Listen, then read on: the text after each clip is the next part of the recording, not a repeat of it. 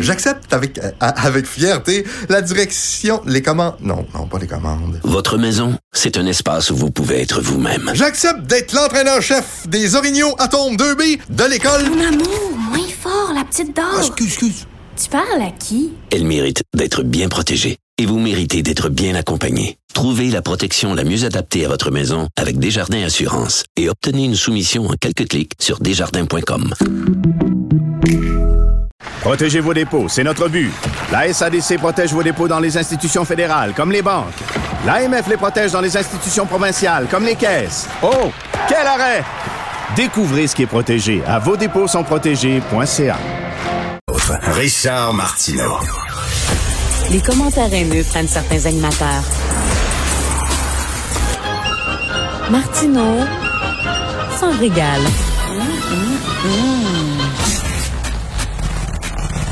Alors, ceux qui me lisent et ceux qui m'écoutent, vous le savez que j'aime beaucoup le cinéma. J'aime beaucoup le cinéma d'auteur, le cinéma commercial aussi. Bien sûr, ce week-end, c'est certain que je vais aller voir le nouveau James Bond avec énormément de plaisir. Mais j'aime beaucoup le cinéma d'auteur. C'est une émission ici que j'anime, qui est une émission surtout d'affaires publiques et d'actualité. Mais je veux parler de films, de cinéma aujourd'hui, parce qu'il y a un cinéma d'auteur. C'est certain qu'on court dans les cinémas au Québec pour voir le dernier film de Louis-José Houd, euh, de Louis Morissette, de Mariana Mazza et tout ça, c'est très correct. Un menteur, ça cartonne et euh, le guide de la famille parfaite, ça cartonne aussi. Mais il y a, y a un cinéma d'auteur qu'il faut encourager.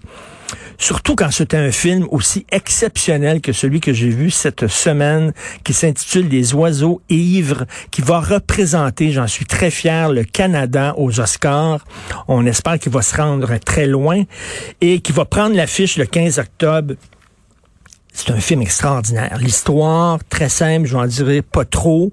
Euh, je veux pas gâcher votre plaisir. C'est l'histoire d'un Mexicain qui, pour toutes sortes de raisons, doit fuir son pays et vient travailler ici comme travailleur saisonnier dans une ferme euh, au Québec. Je vous en dis pas plus. C'est absolument magnifique. Je voulais absolument parler avec ce réalisateur-là que je ne connaissais pas.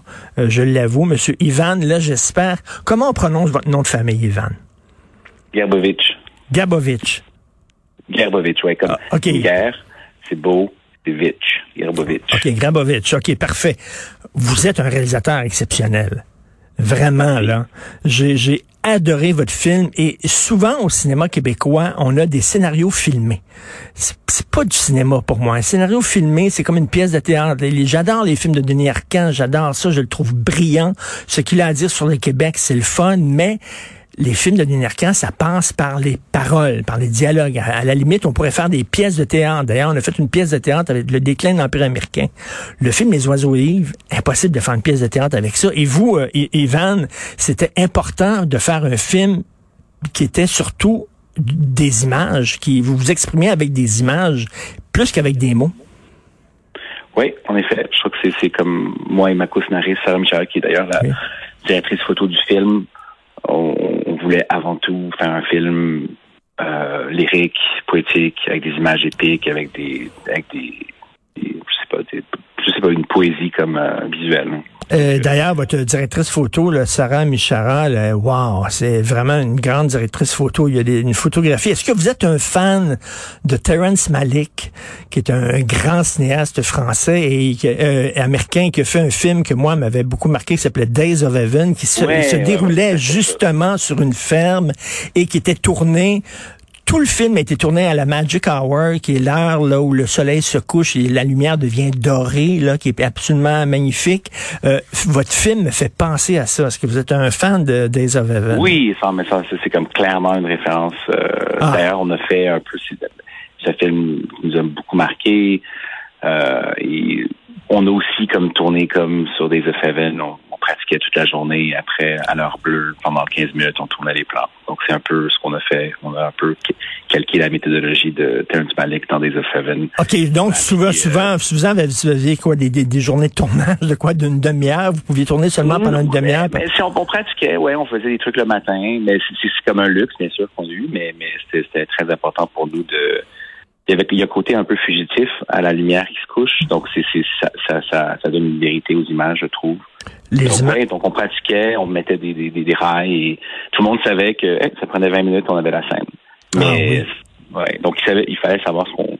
Donc, tous les techniciens connaissaient un peu le rythme du film donc euh, et du tournage. C'est ça, l'heure magique qu'on appelle, vous dites l'heure bleue, vous, c'est ça, c'est Ben, quand... l'heure magique, le magic hour, heure bleue, le- l'heure du, je sais pas du loup. Il y a plein de façons de. de... Mais ouais, c'est que c'est tout à fait, c'est ça. Donc c'est, on a construit nos caravanes en conséquence aussi. Donc c'est pas des vrais les, les, les roulottes que vous voyez dans le film.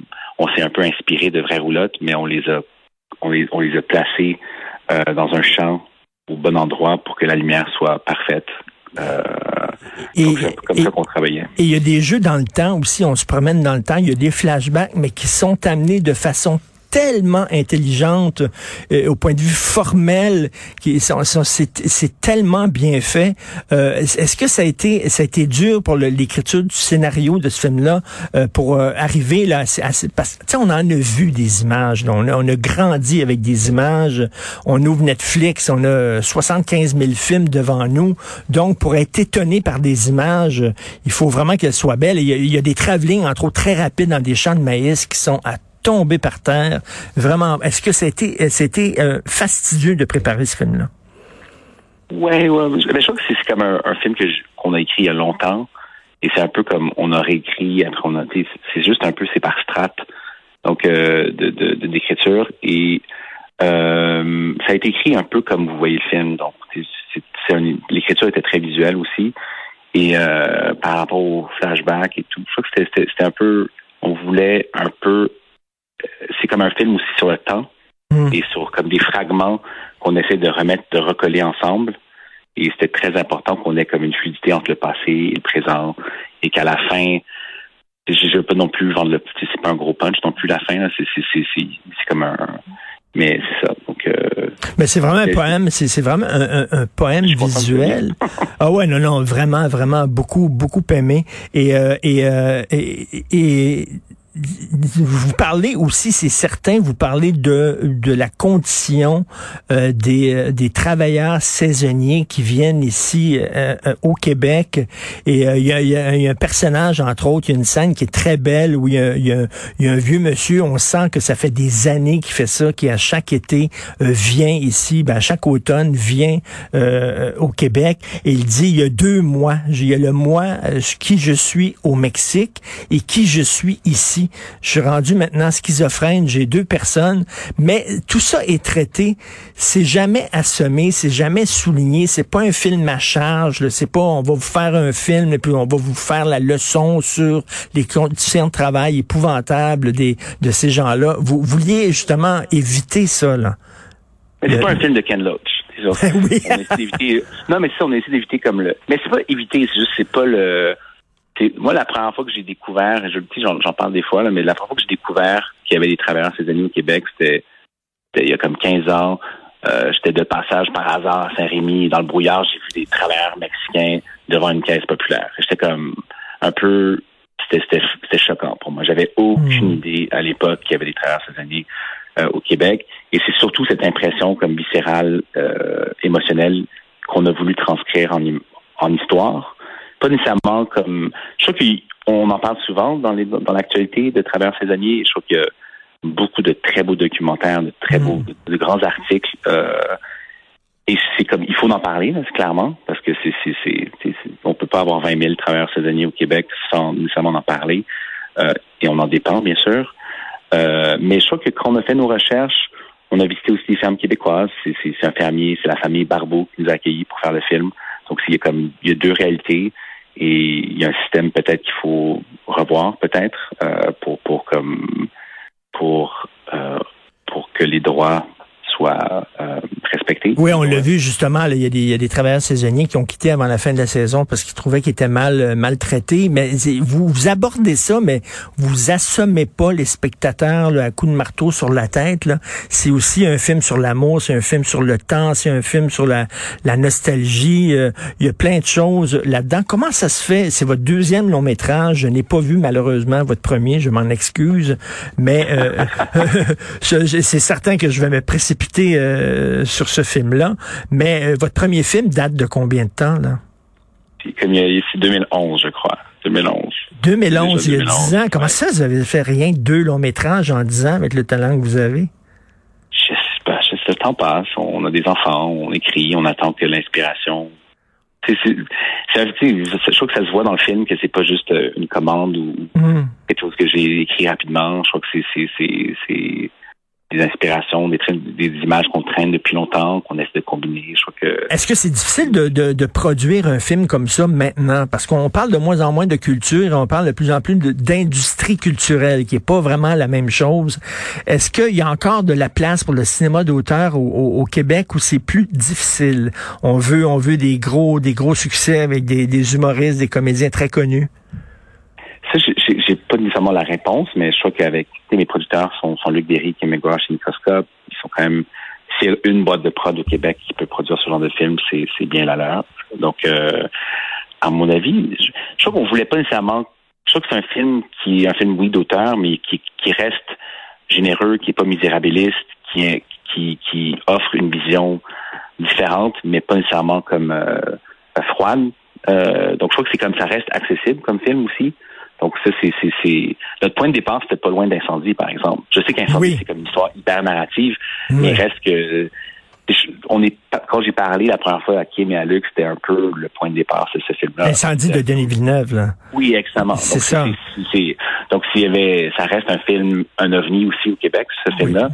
Il est peut-être un peu plus commercial dans sa facture et dans son scénario, mais il reste, il y a comme, euh, je suis allé voir Luc et Kim parce qu'ils avaient produit ce film-là, parce qu'ils avaient le, le, le, le- comment dire, l'expertise pour produire ce genre de film. Ben, en tout cas, un je dis que c'est un film d'auteur, mais je veux pas faire peur au monde. là. Il y a des gens qui entendent film d'auteur puis ils se mettent, ils se poussent. C'est un film qui, qui- que les gens vont adorer. Il y a une histoire d'amour. C'est avec euh, Hélène Florence, avec euh, Claude Legault. C'est des comédiens connus. Et Jorgo, Jorge Antonio Guerrero qu'on a pu voir dans euh, dans euh, voyons un film euh, mexicain Roma. très Roma exactement Roma exactement. Euh, comment vous avez réagi quand vous avez su que votre film était euh, choisi pour représenter Canada aux Oscars? Euh, ben, c'est comme une très belle nouvelle, bien sûr, pour un film. Donc, euh, mais c'est surtout l'idée que plusieurs, plus de personnes vont voir le film. Je crois que, je crois que c'est, bien sûr, que j'aimerais que les gens aillent au cinéma le voir, bien sûr, parce que c'est comme un film qui, est pour le grand écran. Donc, ça, Ouais. c'est, c'est la première chose. C'est, c'est- bien sûr, les parents, ils aiment ça aussi. C'est le mot Oscar, ça, ça, ça, ça- c'est synonyme de succès pour beaucoup de personnes. Euh, mais non, c'est comme un bon coup de pouce, surtout pour essayer de trouver des, distribu- des distributeurs un peu partout dans le monde. Donc, c'est, Non, je- j'encourage, j'encourage les gens à aller le voir. Ça sort le 15 octobre. La musique est incroyable. Dès le début, le concerto pour une voix en espagnol, c'est génial. La musique est incroyable. Même la, la tune finale sur le générique de fin, il y a un choix euh, euh, très fignolé de la musique. Euh, je- J'espère que la bande sonore, la bande musicale, va, la bande originale va pouvoir être disponible euh, à un moment donné parce que vous avez super bien choisi les chansons. Donc, euh, il faut que vous allez voir ça. C'est beau, c'est un poème. Visuellement, c'est extraordinaire. La mise en scène, je le dis, là, elle est géniale de Ivan Grobovich. Et euh, je salue aussi ben, Sarah Michara, votre co-scénariste et la directrice photo. Donc, euh, bon succès avec votre film Les oiseaux ivres. Merci beaucoup. merci beaucoup. Merci, à vous. merci. merci. Bonne journée.